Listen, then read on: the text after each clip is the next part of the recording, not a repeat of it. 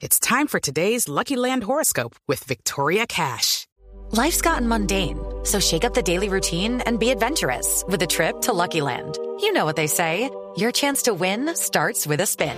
So go to LuckyLandSlots.com to play over 100 social casino-style games for free for your chance to redeem some serious prizes. Get lucky today at LuckyLandSlots.com. Available to players in the U.S., excluding Washington and Michigan. No purchase necessary. VGW Group. Void where prohibited by law. 18 plus. Terms and conditions apply. Son las 8 de la noche. Aquí comienza Mesa Blue con Vanessa de la Torre.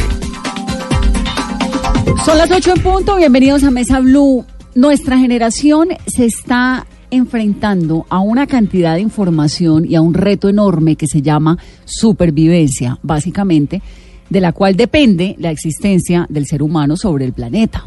Digamos que acaba de entregar con el auspicio de las Naciones Unidas la plataforma intergubernamental sobre la biodiversidad, biodiversidad de los servicios ecosistémicos un informe en el cual básicamente lo que hacen es casi que sangolotear a los gobiernos y a cada uno de los habitantes del planeta diciéndole pilas, porque con el ritmo de consumo, con el ritmo de uso de plástico, con el ritmo de irrespeto al medio ambiente que nosotros, los seres humanos sobre el planeta estamos teniendo, pues lo que pasa es que no estamos garantizando la supervivencia. De ese tamaño es lo que está ocurriendo en el, en el planeta Tierra el planeta Tierra va a seguir, va a seguir andando, va a seguir dando vueltas, va a llegar seguramente otra especie, como ocurrió con los dinosaurios, pero la vida del ser humano sobre el planeta está muy amenazada.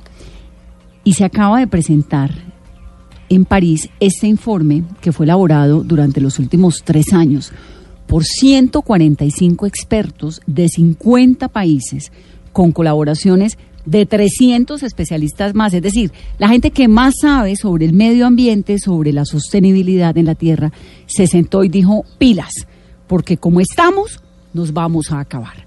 Así que en el programa de hoy vamos a tratar de entender qué es lo que está ocurriendo. Hay un millón de especies amenazadas, pero entre ese millón de especies amenazadas está amenazada también la raza humana.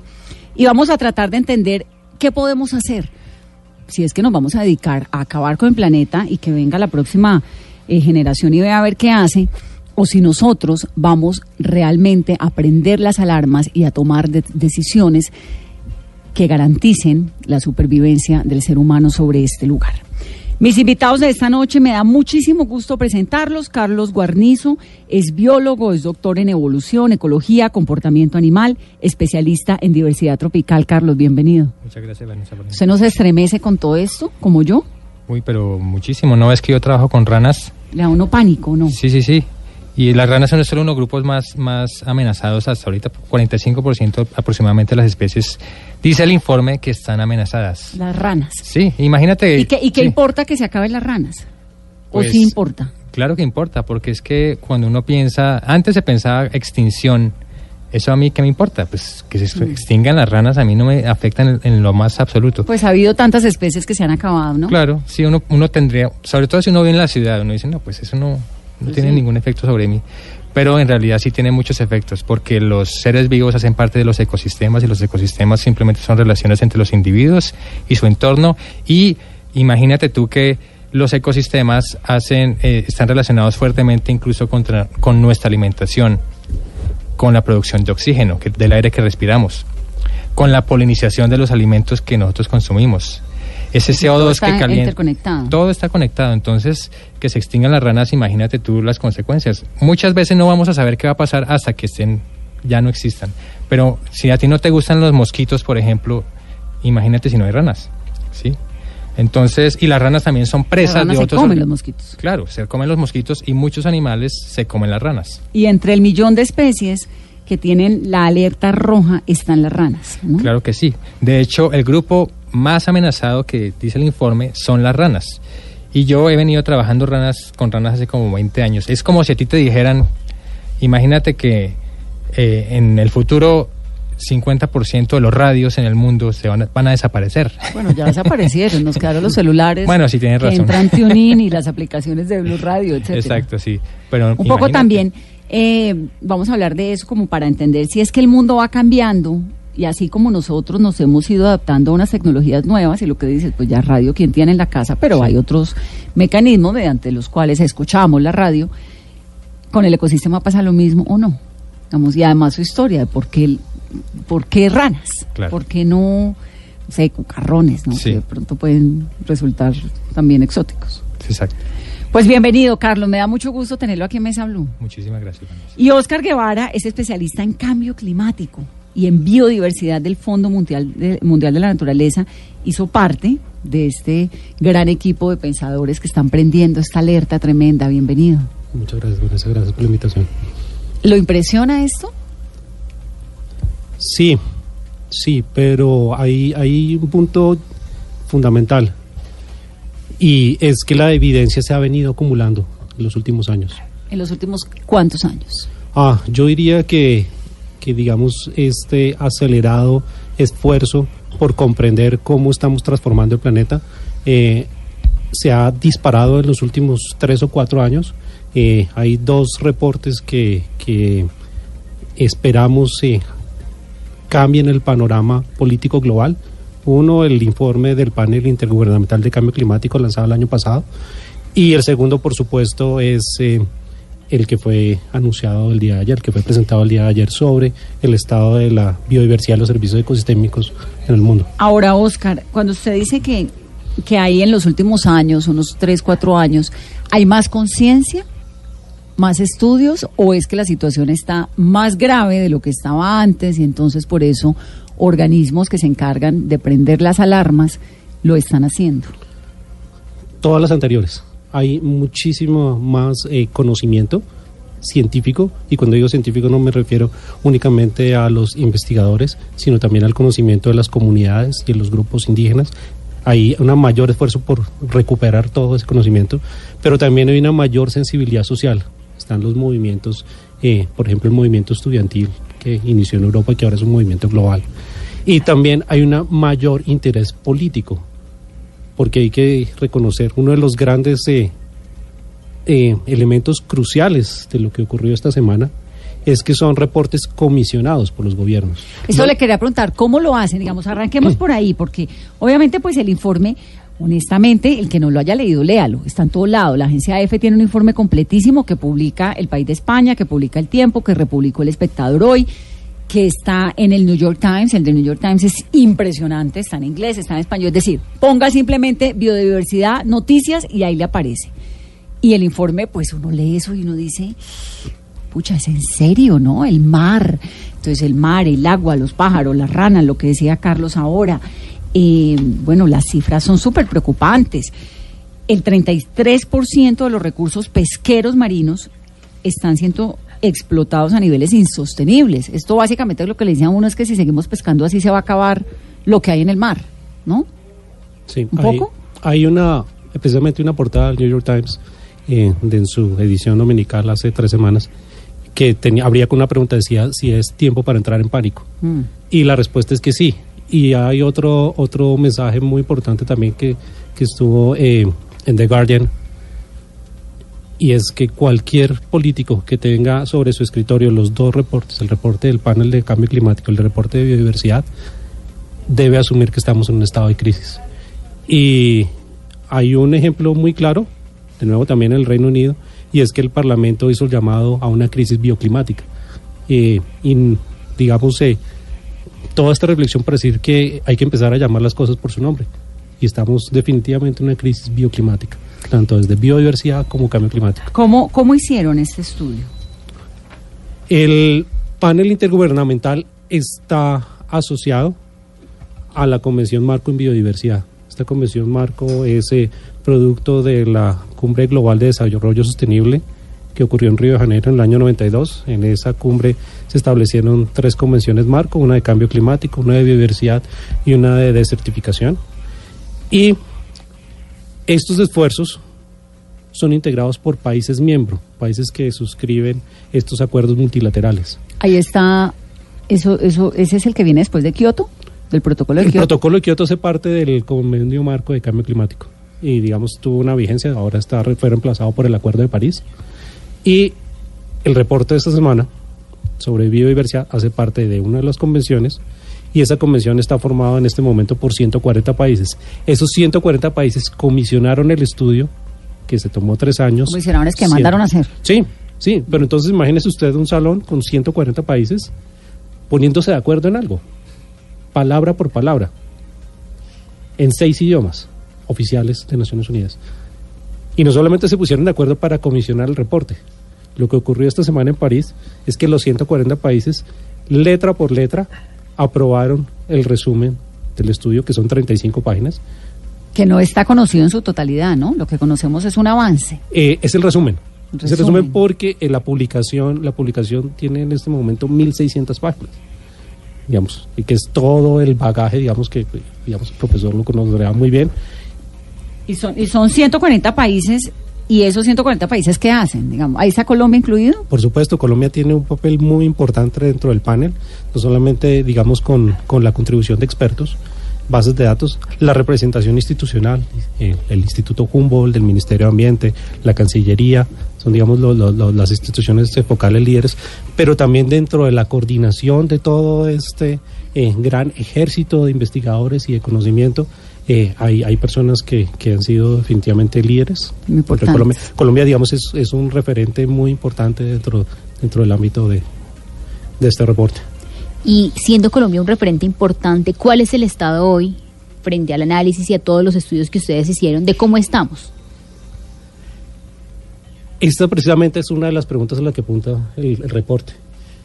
No existe un sitio del planeta que no haya sido transformado de forma negativa por la actividad humana.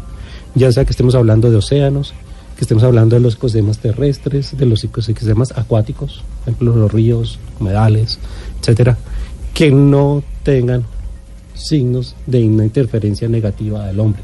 Para el caso de Colombia, estamos hablando que aproximadamente el 45% de los ecosistemas de Colombia presentan signos de disturbios, de Terrible. Lo que transformación. nos decía Brigitte, es que Brigitte Baptiste estuvo en este programa y nos decía eso. A mí me quedó una frase impresionante de Brigitte cuando dice, la verdad es que yo conozco, porque hicimos el ranking ¿no? de los sitios más divinos en Colombia que usted debe conocer, con además unas cifras que no conocíamos, ¿no? Que Colombia es líder en pájaros, que es líder en agua, que es líder en selva, en no sé qué, no sé qué, no sé qué. Es decir, Colombia es un paraíso en biodiversidad. Y al final decía, hay lugares que conozco que no cuento, para que no vayan y los depreden para poder lograr que sean sostenibles. Pero entonces, 140 países y cada uno pues hace su investigación local. Luego suman todo esto, se sientan, se ponen de acuerdo, seis idiomas y entregan el informe de 1.600 páginas que todavía no está, eh, pues no se conoce en profundidad, pero con el avance que conocimos en las últimas horas, ¿cierto? En esos 140 países está China, Sí, está Estados Unidos. sí. Ah, bueno, vamos bien, porque esos son los mayores depredadores, ¿no? En realidad, la, los procesos, digamos, de transformación de biodiversidad son múltiples. De nuevo, también el reporte apunta específicamente también a abordar esa pregunta. ¿Cuáles son y en dónde están? Y son fundamentalmente cinco. Uno, los cambios de uso de suelo. ¿Eso es qué? Cómo estamos transformando, por ejemplo, bosques en tierras para cultivo o en tierras para ganadería Eso es o en impresionante y eso se ve en todo lado. Entonces uno, cuando va por un, eh, no sé, en, en el, y tal vez un lugar donde se ve muy impresionante es en Caldas y en, y en Antioquia, ¿no? Porque estos son unos bosques maravillosos y terminan convertidos en terrenos donde hay vaquitas y pues muy bonita la casa campestre rodeada de unos bosques tremendos, pero en esa en ese lugar donde usted ve vacas hoy en día, sépalo que había un bosque antes. Y- Eso se llama deforestación. Ese, ese es el principal motor a nivel global y en Colombia también, cambios de uso de suelo. Y los otros cuatro son sobreexplotación, uso insostenible de los recursos, Eso es que exceso de pesca, exceso de... exceso de pesca, exceso de aprovechamiento, por ejemplo, de productos maderables, o sea, corte de bosques para leña, eh, sobreexplotación de recursos hidrobiológicos, ¿Qué, sobreexplotación... qué es, qué es sobreexplotación de recursos hidrobiológicos para hacer...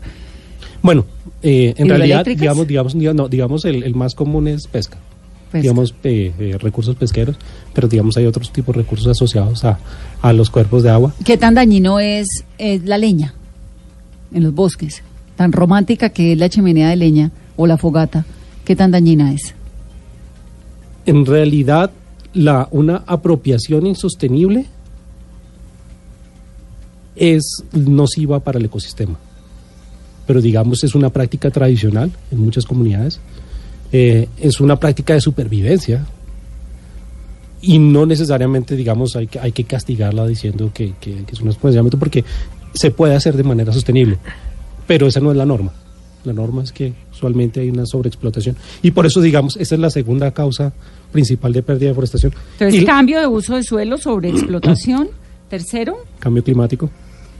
Climático, que ya vamos a ahondar en esto, porque sí es verdad que hay un cambio climático o no, como dice Donald Trump. Claro que sí. No me mire así, yo le estoy haciendo. yo también creo, obviamente que lo hay, pero, Sí. pero porque hay gente que cree que no. Que esto es simplemente parte de un ciclo global del planeta y que a veces está más caliente, a veces más frío por las glaciaciones, desglaciaciones, digamos que es como un. que pasan en, en- en el, en el universo. No, la evidencia es incontrovertible. La evidencia científica es incontrovertible, eh, tanto en cambio climático como en pérdida de biodiversidad. Y en este caso hay una correlación fuertísima. cambio climático también es un motor de transformación negativa que lleva a pérdida de biodiversidad. Y digamos, eh, en este análisis es, es el tercero a nivel global. Cuarto. Eh, el cuarto, contaminación. ¿Esa es contaminación qué? Eh, bueno, digamos en forma eh, sencilla, aire, agua y suelo. Emisión de contaminantes eh, en cada uno, digamos, de estas tres dimensiones de la, de la biosfera. Y en el estudio Colombia, ¿cómo está en esas cuatro dimensiones? Bueno, falta una. La última La es especies invasoras, que es, digamos, un concepto más complejo, pero yo les tengo un ejemplo que puede ser interesante. Pero en Colombia, de nuevo, como un referente, digamos, eh, dentro de este gran ámbito global, ya conocíamos eso. ¿Las ranitas de, de Oscar son especies invasoras? No, hay especies invasoras Ay, de ranas, sí. ay, ¿no? Como la rana toro. ¿Han escuchado hablar de la rana toro? ¿Esa es la roja? Es una grandota que trajeron de Norteamérica para comerse las enancas de ranas y se escaparon por ahí y ahora están haciendo male- males en toda Colombia comiéndose las ranas locales. Como el pez león. Parecido, sí. Digo, el fenómeno, ¿no? Sí, sí. Pero yo quería comentar algo porque tú mencionaste, tú comparabas el, el efecto, o sea, que era positivo que estuviera China y Estados Unidos. eh, No sé pero- si es positivo, yo aquí no me voy a- yo, yo- yo Claro, pregunto. sí. Pero yo quería hacer el comentario que en, en el caso de los ecosistemas es más importante que estén los países tropicales como Colombia. ¿Por qué? Porque la gran parte de la biodiversidad está desde acá, no está en Estados Unidos. Así sean los No grandes depredadores. Lo que pasa es que ellos claro, son los que producen más, eh, digamos, eh, consumen más combustibles fósiles, etcétera. Pero en el caso de la biodiversidad, los países que tienen más biodiversidad son los países que se encuentran en el trópico como Colombia. En la zona tórrida. Esto es como, como le enseñan a uno en el colegio entre el trópico de cáncer y trópico de Capricornio, Claro. ¿no? Entonces ese informe dice que hay 8 millones de especies en la Tierra y un millón está amenazado. Pero en realidad, ese es 8 millones, yo creo que es una subestimación. No, en realidad no sabemos cuántas especies hay, sobre todo en un país como Colombia. Imagínate que por el conflicto armado, muchos investigadores no podían revisar las especies de la Amazonía, por ejemplo, o de muchas partes de los Andes. Entonces en realidad no sabemos qué hay. Y cada vez que se tumban bosques, se van o se extinguen especies que nunca Supimos conocimos. que existieron. Exacto. Eso me parece increíble porque uno creería, ¿no? Que el ser humano conoce profundamente la biodiversidad del planeta y resulta que no. Hay un montón de animales y de plantas que ni siquiera aparecen registradas. No sabemos que existen, ¿no? Exacto. Entonces imagínate tú, estos países tropicales contienen mucha diversidad que no ha sido escrita. y- Entonces, los países tropicales son los que están en la línea ecuatorial, ¿cierto? Correcto. Esos son los del trópico, que son los más importantes, según, según te estoy entendiendo, Oscar, en, en el Claro, análisis, sí. porque son los que se encargan de mantener un equilibrio o de qué. Lo que pasa es que, claro, si, tú, miras, Oscar. si tú, tú, tú, tú miras la diversidad de especies y si empiezas en el polo norte y vas caminando hacia el polo sur, te encuentras que la, la gran diversidad de, de especies se encuentra hacia la zona de los trópicos, donde estamos nosotros ahorita, que primero que todo no hay cambios en temperatura, acá no tenemos estaciones, invierno y verano, como en, en Estados Unidos, por ejemplo. Y además aquí llueve mucho, eso se llama la zona de convergencia intertropical. Y eso hace que estén aquí, por ejemplo, los bosques húmedos tropicales. Y hay muchas explicaciones a por qué hay tanta diversidad biológica en el trópico. Y esta- somos un país privilegiado porque tenemos mucha diversidad, pero a la vez cada el efecto de, de- de nosotros como humanos sobre nuestro paisaje, pues claro, es mayor en comparación con otros países. Pero, ¿qué tan trascendental es que los países del trópico tengan sus ecosistemas relativamente estables y los cuidemos y los conservemos, digamos, en el caso, pues si es que ocurriera, ¿no? Que en el trópico cuidamos todo, pero los grandes consumidores, como te ponía ahorita, el ejemplo de Estados Unidos y de China, con sus gases y con su consumo excesivo y con su requete producción de basura, etcétera, no entren en esta onda global, para que no somos como una minoría ahí tratando de sobrevivir. Claro, ese es un sello distintivo del reporte. Y es que primero hay que reconocer que la diversidad que tiene la naturaleza no está distribuida de forma equitativa. Hay países que tienen muchísima más riqueza de especies, mayor riqueza de ecosistemas. Pero hay un argumento que es todavía más contundente. Y es que los beneficios que obtenemos de la naturaleza no están distribuidos equitativamente.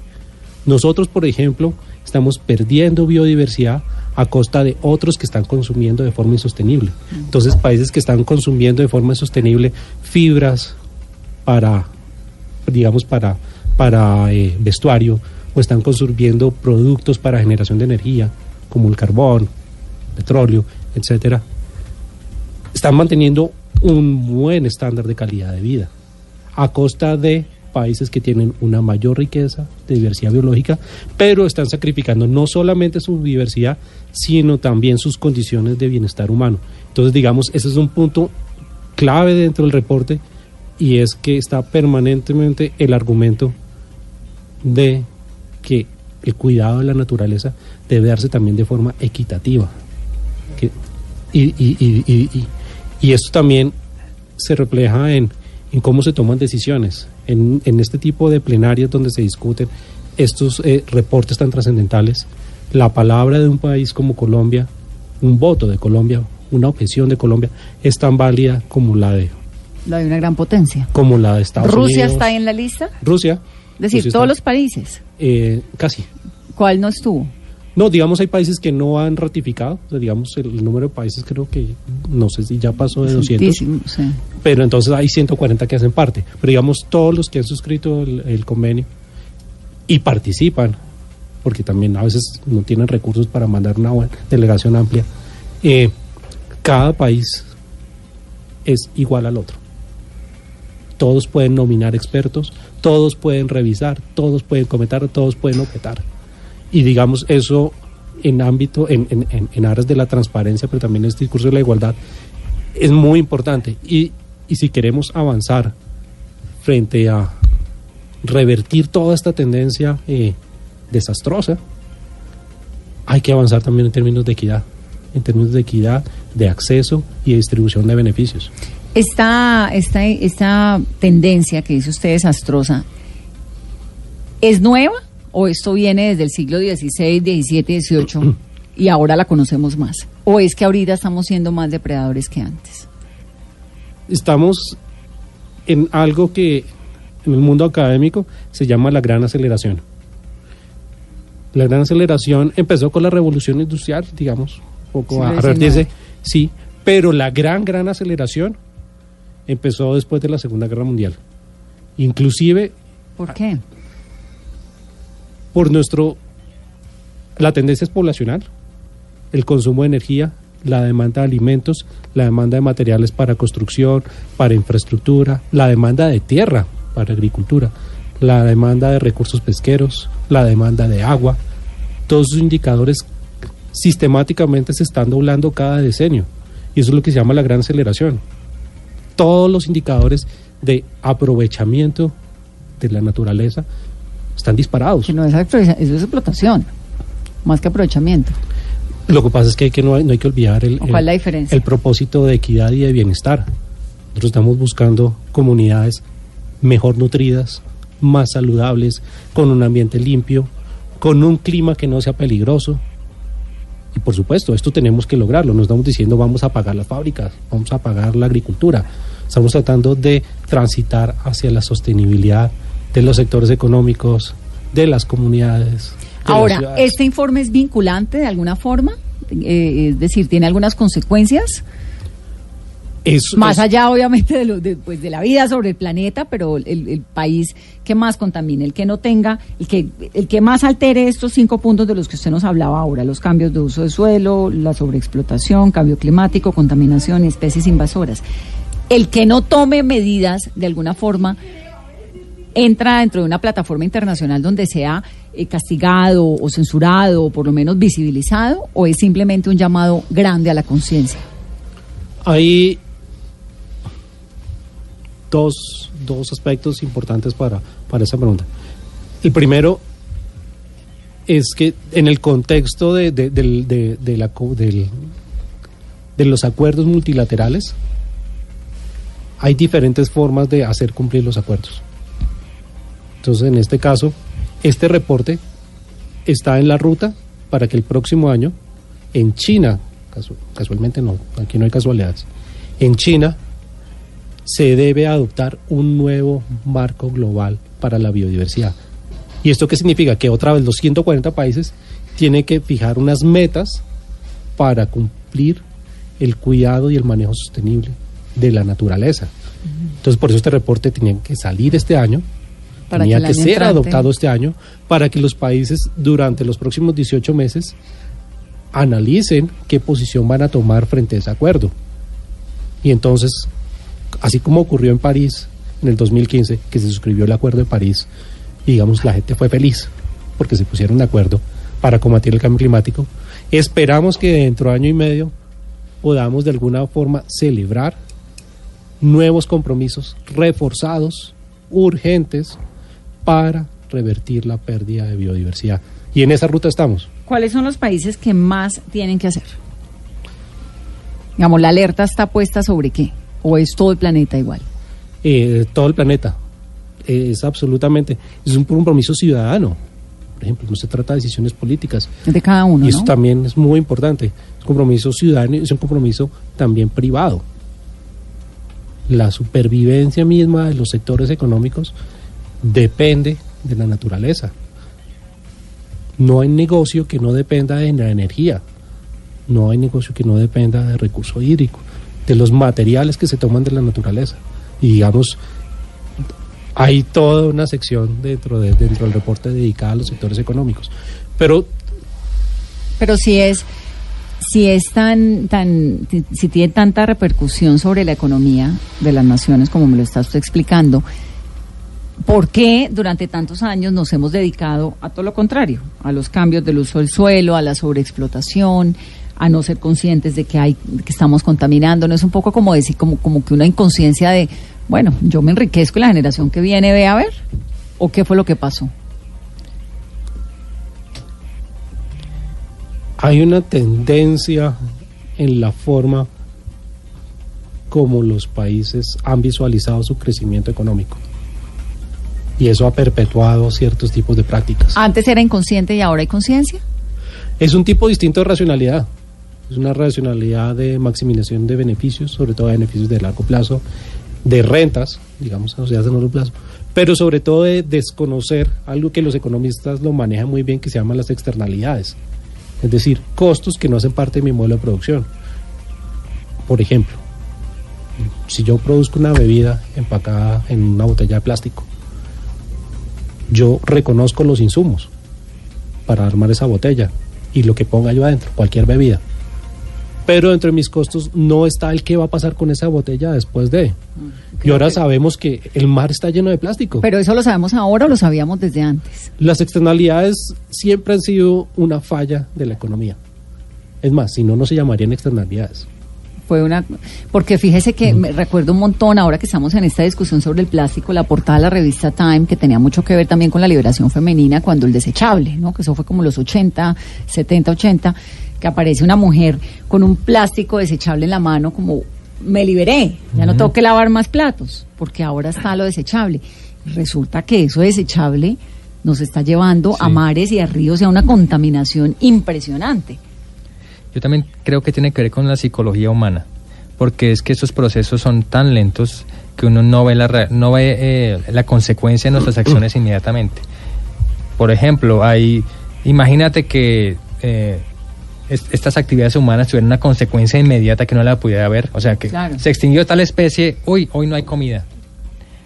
Hubiéramos actuado hace rato, pero es que esos procesos son tan lentos que en realidad es difícil, es difícil eh, entender lo que está pasando y por eso es que es tan importante educar en todos los niveles a, a- a las personas. ¿Cuánto se demora una especie en extinguirse? Pues se puede extinguir muy rápido. Muy De rápido hecho, es cuánto. Pues es que, Rápido en un ciclo de la Tierra es cuánto. Pues que podría, podría pasar muy rápido. eh, o sea, en- rápido. eh, o sea, la extinción es un proceso natural, empezando por ahí. La extinción siempre ha existido, que es lo opuesto a la especiación, la formación de especies. Y ahorita se ha acelerado muchísimo. ¿En cuánto tiempo se puede extinguir una especie? Pues depende de muchos factores.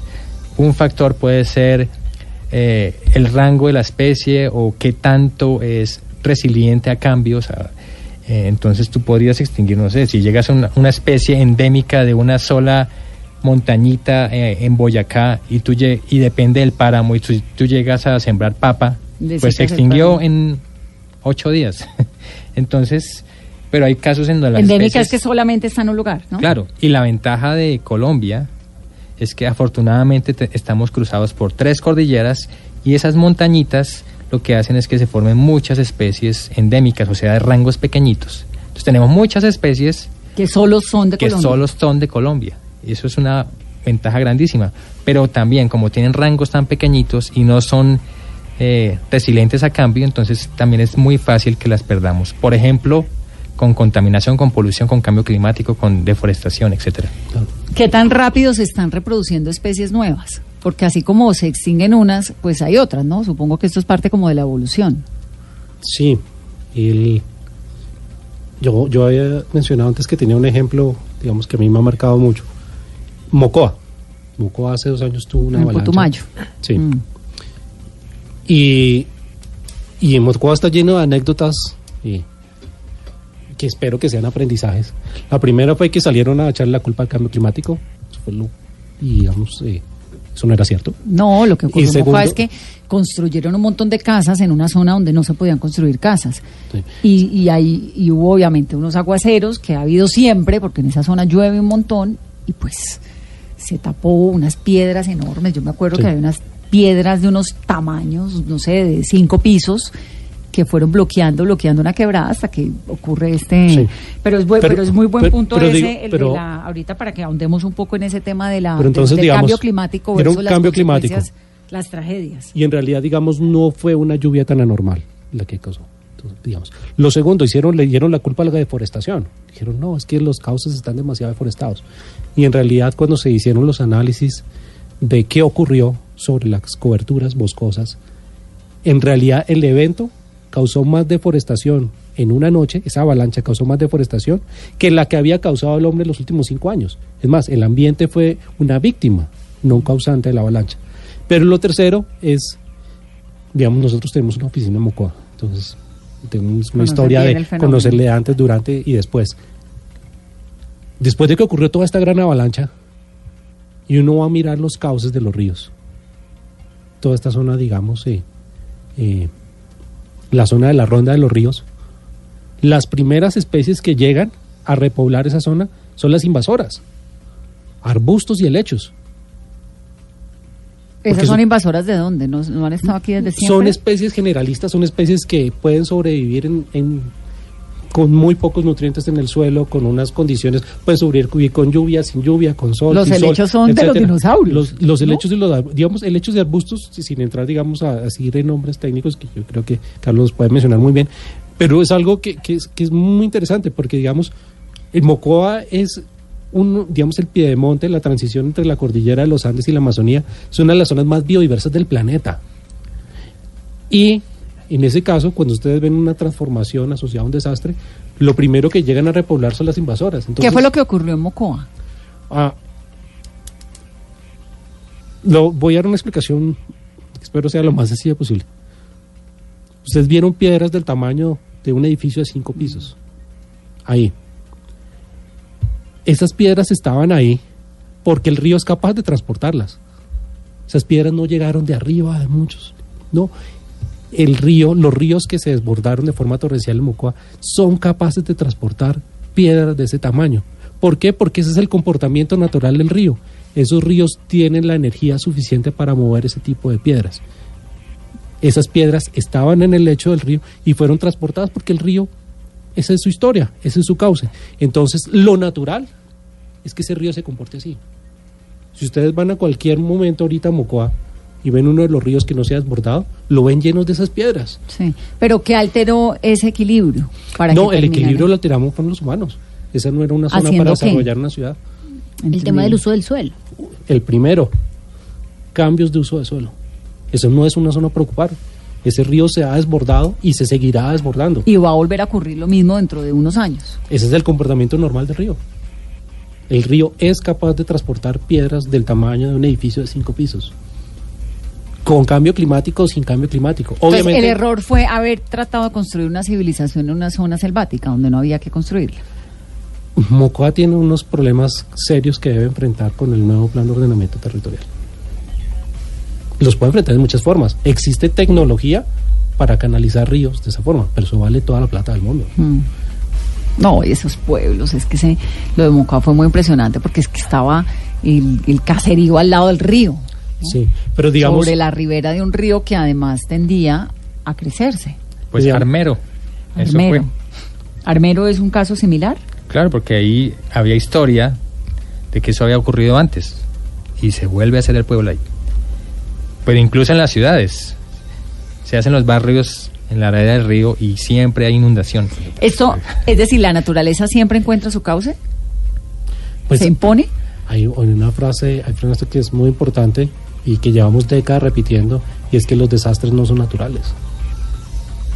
El comportamiento de los fenómenos físicos que pueden generar un desastre sigue una tendencia natural, pero lo que no es natural es que nosotros desarrollemos condiciones de vulnerabilidad, que cuando se presenta el fenómeno, pues tenemos consecuencias, pero los desastres no son naturales.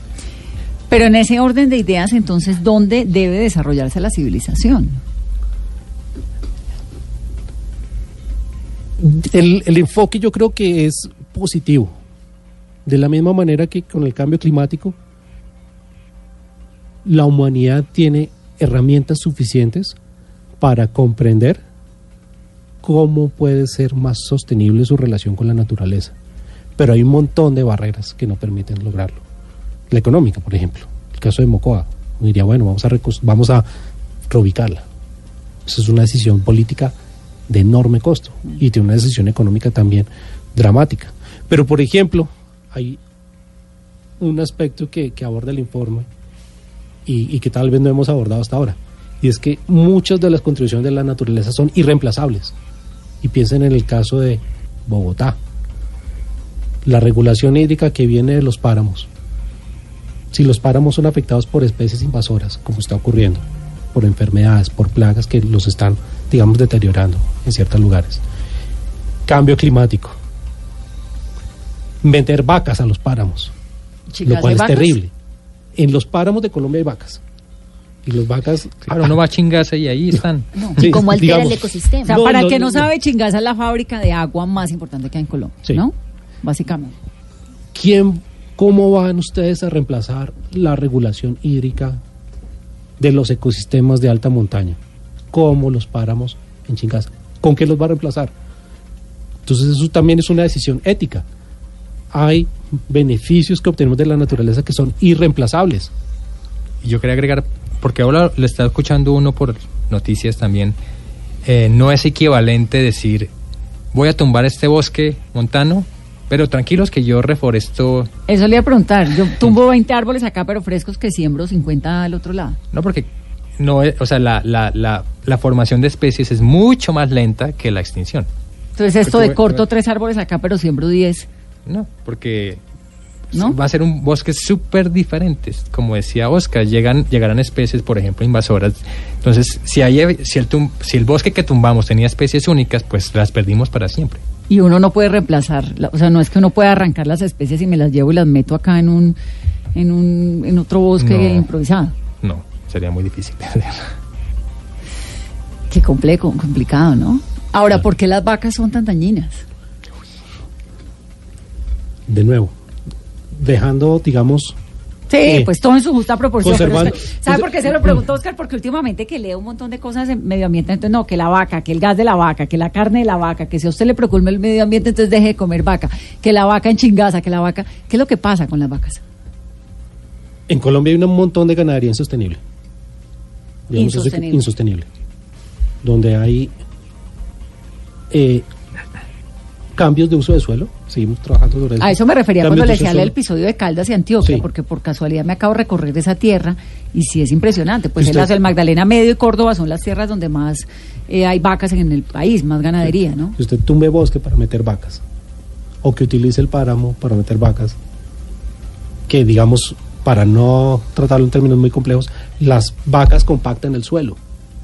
Y esos ecosistemas de alta montaña, su función de regulación hídrica depende en gran manera de la capacidad de permear esa cantidad de humedad que hay en los páramos. ¿Por qué compactan el suelo? El peso. La vaca pisando una vaca de 400 kilos Ah, parada en sí. una Pero ¿cómo explicarle al campesino que tiene en su potrerito cerca la finca las consecuencias que tiene tener la vaca? Pues precisamente porque la vocación del suelo no es para tener vacas. Muchas veces las vacas es una decisión cultural. Es más, Colombia tiene una historia, eh, con historias eh, que en este momento eh, se pueden leer como tragedias. En algunas partes de Colombia es visto como un sinónimo de riqueza el tener una vaca, no tener un bosque. Y en realidad lo que estamos reaprendiendo en nuestros imaginarios es que, mire, es mucho, tiene mucha más riqueza tener un bosque biodiverso que captura carbono, que tiene especies, Claro, pero a tener un potrero que- con claro, pasto y pero es que vaca. usted a la vaca le saca leche, carne, hijos, no sé qué, la reproduce, ¿no? ¿O dónde deben tener las vacas? Oxígeno. Ahí viene el punto de la equidad. Ujú. Y es tal vez el, el mensaje final de este ciclo que venimos aprendiendo como humanidad, y es que seguir como vamos Nos no es viable. Wow. Estamos en una crisis. No, es viable crisis significa qué? que requerimos un cambio transformacional. No estamos hablando de un cambio gradual, no estamos hablando de un cambio paulatino. El llamado es urgente a cambios de fondo en la forma como producimos comida, cómo producimos energía, cómo planeamos las ciudades, cómo nos relacionamos Y con si no lo hacemos, ¿qué pasa? Crisis ambiental, O sea, no vamos a tener aire para respirar, no vamos a morir movilidad. Pues desnutrición. dar una anécdota personal. Yo viví toda mi vida en Bogotá, pues mis primeros 30 años. Y hace 6, 7 años, por motivos laborales, me fui a vivir a otra ciudad de Colombia. Y yo ahora tengo un niño. No, no. Pero yo difícilmente regresaría a Colombia A con mi hijo. Ah, para no vive en. Colombia. No, no, no, no regresaría a Bogotá. A Bogotá. a exponerlo a que crezca bajo las condiciones de contaminación que tiene Bogotá, La calidad del aire. la calidad del aire. Entonces, digamos, se trata, se trata de, de, ese- de ese tipo, de ese tipo de, digamos, en, en una, en una reflexión personal. ¿Dónde vive? Yo vivo en Cali. Claro, de razón. Cali aguanta. Bueno, pero realmente, eh, decir, Bogotá está contaminado en qué? ¿En el aire? El aire. El aire. El agua, el río. El agua. Imagínate tú. Ay, el Bueno. río Bogotá es una cosa increíble. Bueno, pero Pance tiene sus retos. Y el río Cali, Sí. Pero entonces hay que. ¿De dónde venía esta historia? A que lo que hemos venido haciendo no es viable. No es viable. Te, te das evidencia sobre, de nuevo, digamos, los grandes sectores de la economía: alimentos, construcción, el sector urbano, el sector de energía. Todos ellos deben hacer una transición urgente. Oscar, pero eso suena como a que las grandes empresas y los grandes productores son los que tienen que hacer algo. También, Desde la casa uno puede hacer cambios. por supuesto. ¿Cuáles? Hagamos la lista.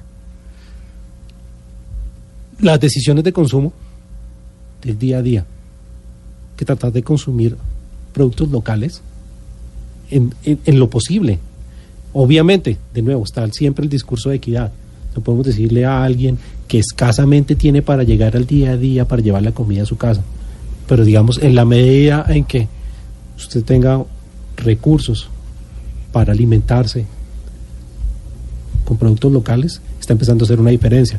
Si reduce el consumo de carne, está haciendo una diferencia. Entonces, sí Digamos, es verdad lo de la carne, hay que dejar de Claro. consumir carne. No, digamos, la Pues, come pues, pollo en vez de carne. Y si comes pollo únicamente, pues vegetariano en vez de comer pollo.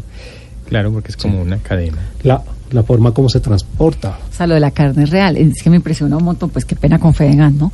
Pero, pero en, en la National Geographic lo leí, en The Guardian lo Es leí. que es un asunto energético. Eh, Por unidad de volumen, un pedazo de carne, para producir un pedazo de carne se necesitan muchas plantas. Mucho Sí. oxígeno, mucha tierra. Claro. Entonces Argentina, Pero entonces esas son las planicies. Es que aquí el problema es que en las Argentina construyen. no En Argentina está la pampa. es así, el ecosistema Sí, sí. es así. Sí. Ah, eso es digamos, interesante. algo, dos puntos críticos, digamos, para no satanizar la carne, aunque sí hay que hacerlo. El consumo de plástico y el desperdicio de comida. El planeta desperdicia el 50% de comida que produce. Y eso es criminal. Entonces, digamos, en sus reuniones de trabajo, trate de, por ejemplo, esto aquí está muy bien, aquí estamos utilizando vidrio y estamos utilizando cerámica. No pusieron una botella de agua. Y tenemos una empanadita. Las empanadas. O sea, aquí somos... Entonces, digamos, eso es importante. Entonces, en sus reuniones familiares, sus reuniones empresariales, trate de no llenar la reunión de plástico, por ejemplo. Y trate de no desperdiciar comida. sabe que le voy a dar un tip que me, ha funcionado un montón. Yo en diciembre, bueno, detesto la historia personal, pero la voy a contar yo también. En diciembre me entró esta cosa ambiental y dije, voy a hacer unos cambios. Entonces, en vez de usar el champú de siempre, voy a usar champú en barra. Entonces, de repente me desaparecieron, se me desaparecieron 20 tarros de la casa, solo por haber cambiado el champú en barra. El jabón líquido, entonces no más jabón líquido, jabón en barra. Tal vez en unos años aparezca con que es igual de contaminante, no sé, pero lo de la figura del plástico es demasiado agresiva. Y lo que hago los domingos, que le voy a dar el tip de una vez a las oyentes y oyentos, es qué hay en el mercado, qué, hay- qué nos queda. Entonces queda un pimentón, dos naranjas, eh, un pepino y no sé, un pedazo de yuca, pues con eso hacemos lo que alcance la semana y solamente cuando se haya acabado todo vuelvo a hacer mercado. Obviamente mi marido está a punto de dejarme, sí, porque se dice que está comiendo muy mal, pero pues creo que hay un compromiso ahí con, con- porque hay que botar la comida, Claro. ¿no? Y ahora que, venden ayuda. las, las frutas ya en. No, no, no, no, no. Esa parte me ha nos ha parecido. Aquí hicimos un programa sobre el plástico, porque es que esto sí, pues, de todo pelado, listo, empacado en plástico, realmente no es tan necesario. Entonces, bueno, reducción, reducir el, el- el uso del plástico. Carne. Reducir el desperdicio de comida. Cambios en la dieta. Cuando El cambio de la dieta es carne, menos carne. Sí. ¿O qué más? Sí, no, cuando vamos en la dieta no me refiero a bajar de peso y reducir calorías, no, también, pues. las elecciones, sus elecciones de consumo. Sea consciente de lo que está O poniendo. sea, coma papas habaneras si está acá. Sí. Y o una gran cantidad de papas, porque también a veces uno piensa solo en un tipo de papas, pero hay que recuperar toda esa gran variedad. Es uno de los graves motores, de nuevo, de pérdida de biodiversidad. Es que todos estamos tratando de comer lo mismo. Independiente de que si estamos viviendo en Bogotá, que yo que estoy viviendo en Cali, alguien que esté viviendo en la costa caribe, todos queremos comer lo mismo. Y eso no es sostenible. Tenemos que consumir Lo que hay local. Por ejemplo, la soya, ¿no? Es un problema también, ¿Por qué la soya? Porque también es una de las causas de deforestación. Se volvió de moda, además, el tofu Yo y todo lo que tiene estaba haciendo un trabajo en Brasil, ahí en la zona sur de la Amazonía, se llama eh, Mato Grosso, el estado, y uno veía los tractores, ponían dos tractores y en la mitad una cadena de este porte de metal y los dos iban así y tumbando los árboles, ta, ta, ta, ta, ta, ta, ta, y después sembraban soya. Pa. Entonces... Y se volvió uno de los superalimentos. Claro pero el mundo está consumiendo soya Sí. porque también es como un asunto de, de moda, ¿no? Como que se volvió de moda comer soya. Entonces, a hacer una sí. pausa rápidamente, 8.49, se nos acabó el tiempo rapidísimo. Al volver ahondamos un poco en el tema de las ranas y, y en Colombia, ¿no? Esto que, que hay un titular por allí muy cómodo sobre cómo en Colombia estamos deforestando, porque tenemos una selva y una riqueza tremenda y también un compromiso con el planeta. Volvemos en segundos. Estás escuchando Blue Radio con el Banco Popular. Siempre se puede. La pelota la tiene el Tigre. Se la pasa al 10. Ahí están tejiendo la jugada impresionante. De taquito. Llega la torre. Que se la pasa Juan. Y gol. Y gol. ¡Gol! Juan sabe que un buen equipo lo lleva a Brasil y él está en el mejor, en el equipo del Banco Popular. Haga parte del equipo popular y gane uno de los dos viajes para dos personas, todo incluido, con nuestras tarjetas de crédito. Más información en www.bancopopular.com.co. Banco Popular, somos Grupo Aval.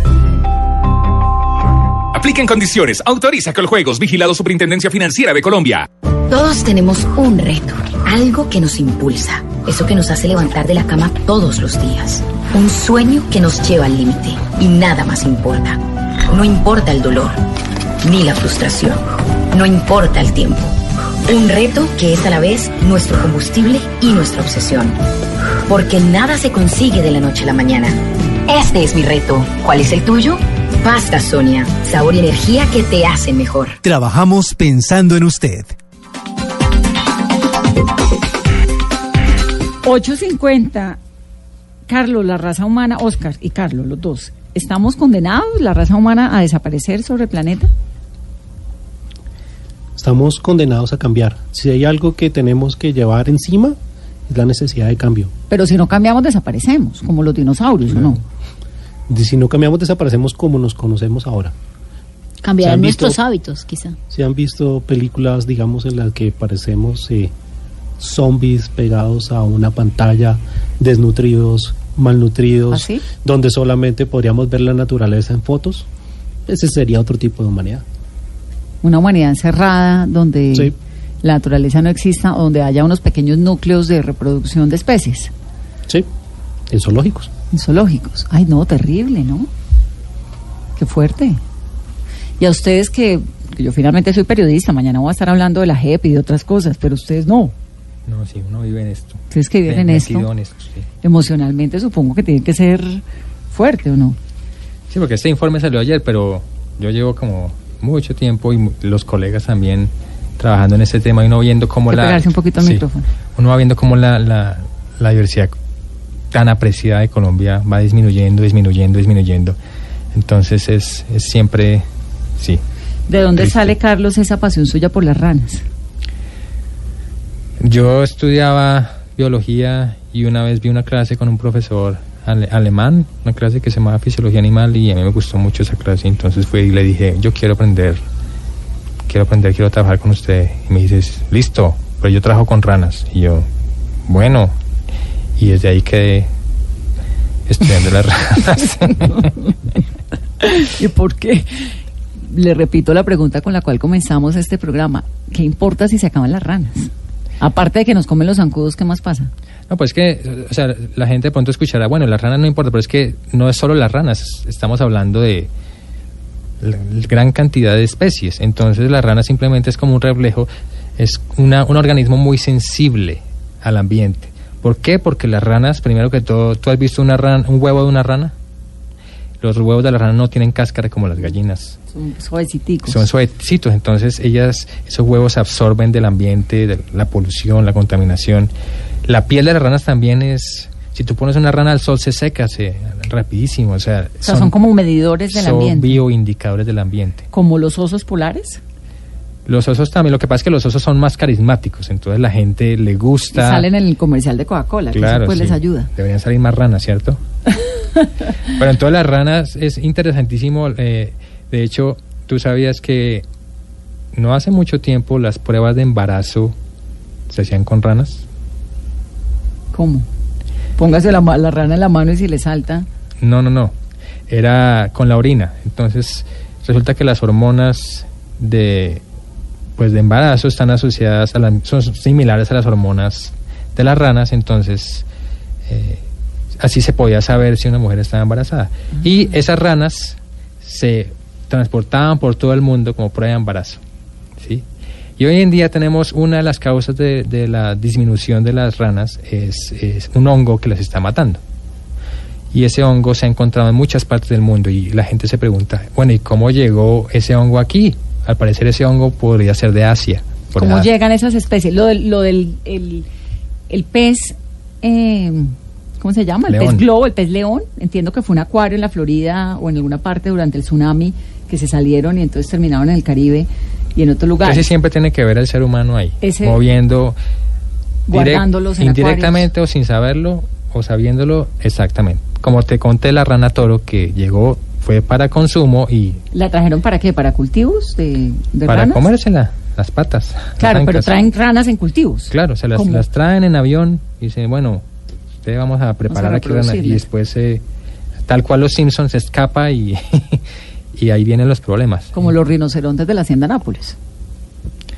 Tal cual. Que ahorita es un problema porque imagínate el tamaño de esos bichos, no son de aquí, Claro. tiene un problema ecosistémico tenaz, pero pues la gente también no quiere que, que se mate, entonces ¿cómo se va a hacer con esos, con esos hipopótamos? Entonces es bien, es, es bien complicado. Wow, qué interesante, ¿no? Impresionante, la verdad. Y queda uno como muy, pues muy agotado, muy preocupado. Sí, pero entonces, como mencionaba profesor Carlos, eh, la inspiración llega de formas muy extrañas. A veces uno llega la inspiración por un profesor. El movimiento estudiantil, que está tan fuerte ahorita a nivel global, la inspiración le llegó a una estudiante en Noruega en una clase de ciencia donde le hablaron de cambio climático. Y ella le dijo, mire, si el panorama es tan complicado, yo por qué estoy perdiendo mi tiempo yendo al colegio. Fue así de simple, no vale la pena. ¿Para qué yo estudio si el planeta por el cual yo me intereso, por el cual tengo una relación que me permite vivir con una cierta comodidad, se va a acabar? Sí, para que. Yo digo, yo no vuelvo al colegio, vamos a hacer activismo climático. Y esa simple decisión, de esa inspiración, ha desarrollado un movimiento climático global, renovado, porque ya no se trata de los políticos ni de los técnicos, sino se trata de un movimiento que vino de la inspiración de un argumento. Entonces, por eso, digamos, eh, más allá de, de sentir un cierto agobio, un- una pesadez cuando escuchamos todo esto, es pensar, bueno, ¿yo qué voy a hacer? ¿Yo qué puedo hacer? ¿Yo qué debería hacer? Y le da a uno la sensación, no sé si estoy equivocada, de que las generaciones venideras son mucho más conscientes, ¿no? Los niños. Pues- da- tienen como un chip activado de... Además que son las, las que van a ser más afectadas por el, por el Claro. problema. Entonces, sí. El pasivo que, que- que estamos dejando es enorme, enorme, que esta es la primera generación que tiene la responsabilidad de revertir esto para sus hijos. Tiene que ser ya. De lo contrario, estamos entregando un planeta Vuelto muy difícil. Muy difícil. Hay un mensaje, me manda una señora que dice, H&M, están equivocados cuando hablan de los vacunos y la carne. El problema somos los humanos que no damos el manejo adecuado. La ganadería sostenible existe y captura mucho más carbono que el que produce. Hay que informarse mejor. Claro, le estoy diciendo, el gran problema no es la ganadería, es la ganadería no sostenible. Hay que hacer un mejor aprovechamiento de los suelos que tienen vocación para ese tipo de producción. Hay que cambiar la dieta a las vacas para que produzcan menos gases, hay que aprovechar absolutamente todo, etcétera, digamos. Y, y por supuesto, el argumento transversal, de forma equitativa. No se trata No, y de- me gustó la reflexión suya, coma lo local. Y me encantó la de, la de la suya cuando dice, sí, pues usted va a Argentina, pero es que las tierras allá están hechas para vacas, ¿no? Los páramos, ¿no? Los páramos, ¿no? Pues les agradezco mucho por haber venido a este programa, por pegarnos esta sangoloteada que queda uno como con ganas de, de cambiar un poquito cada vez más, ¿no? Saber uno que desde la casa, desde lo poquito todavía puede seguir haciendo la fiesta familiar, deje el plástico. Hacer activismo ambiental. Sí. Así que, Oscar Guevara, le agradezco un montón, Oscar, por estar aquí. Eh, Carlos, gracias por estar aquí con sus ranas. Muchas gracias, Vanessa. Y espero, ¿cuándo sale el resto del informe? ¿Final de año? El resto del informe está eh, para diciembre. Volvemos a ver. Deberíamos hacer como este programa cada vez en cuando para que usted nos vaya contando si vamos igual, mejor o peor. Le respondería lo que, lo que diría mi Mm, jefe. ¿qué? Mi jefe dice, este problema hay que hacerlo todos los días. Y en la casa, un poquito de reflexión todos los días. Todos los días. A ustedes muchas gracias, 8.59, que tengan una buena noche, poco plástico, poca vaca y mucho cuidado con el Vaca medio ambiente. sostenible. Vaca sostenible. Feliz noche.